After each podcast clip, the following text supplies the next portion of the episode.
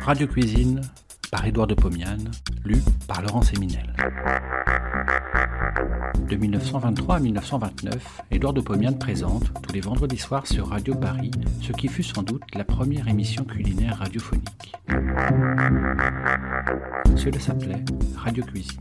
Près d'un siècle plus tard, nous donnons à réentendre ces quelques 200 chroniques qui firent la joie des auditeurs de l'époque.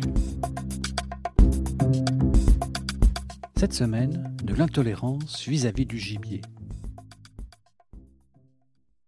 Voici la chasse, voici les arrivages de gibier, voici des cadeaux qui nous arrivent de la part d'aimables chasseurs, un lièvre, des perdreaux, des bécasses. Que de joie pour ceux qui peuvent manger du gibier sans arrière-pensée, que de tentation pour ceux qui ne tolèrent que difficilement le poil et la plume.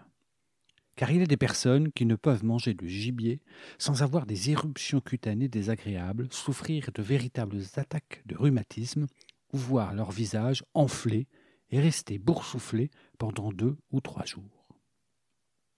Ce sont là des intolérances individuelles qui se manifestent chez elles après chaque ingestion de gibier. On voit aussi des individus qui, d'habitude, mangent du lièvre sans incident et qui, un jour, après avoir mangé un délicieux civet, manquent mourir d'intoxication. C'est là un phénomène tout différent du précédent.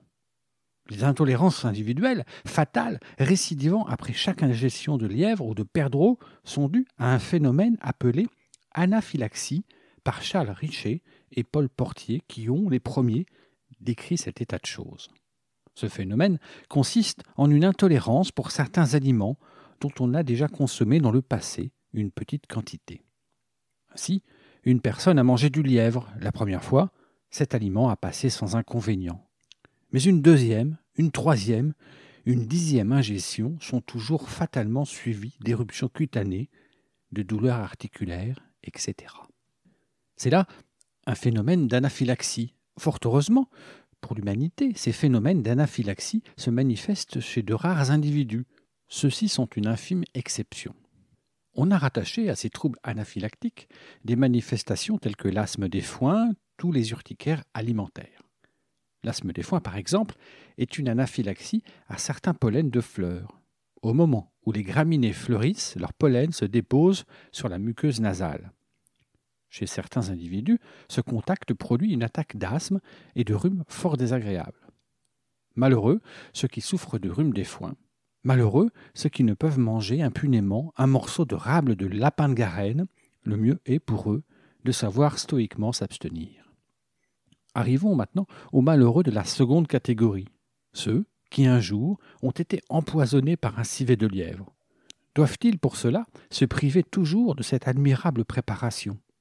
Non, leur empoisonnement fut un simple accident. Ils s'étaient imaginé manger du gibier faisandé, et en fait, ils ont mangé du gibier pourri. Existe-t-il donc une différence entre le gibier faisandé et le gibier pourri? N'est-ce pas là simplement une question de degré? Non, pas du tout. Les animaux sauvages qui meurent dans les bois ne pourrissent pas. Ils se dessèchent, se momifient. Les tissus de ces cadavres sont envahis par des microbes qui proviennent de l'intestin. Ce sont des microbes voisins de ceux que les bactériologistes appellent le Bacterium coli. Les tissus envahis par ces microbes ne sentent pas mauvais, ils prennent simplement l'odeur de la viande faisandée. Au contraire, les animaux domestiques deviennent, après leur mort, tout comme les hommes, la proie de microbes de la putréfaction. Ces microbes viennent du dehors, les cadavres envahis par ces microbes, appelés anaérobies, parce qu'ils vivent à l'abri de l'air, dégagent une odeur pestilentielle.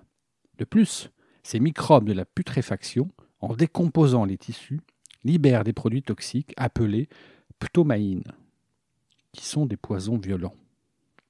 Ainsi donc, si un lièvre a été tué par quelques plombs qui ont bien porté, si ce lièvre n'a pas été délabré, ce lièvre peut rester suspendu pendant une huitaine de jours et subir l'action des microbes intestinaux.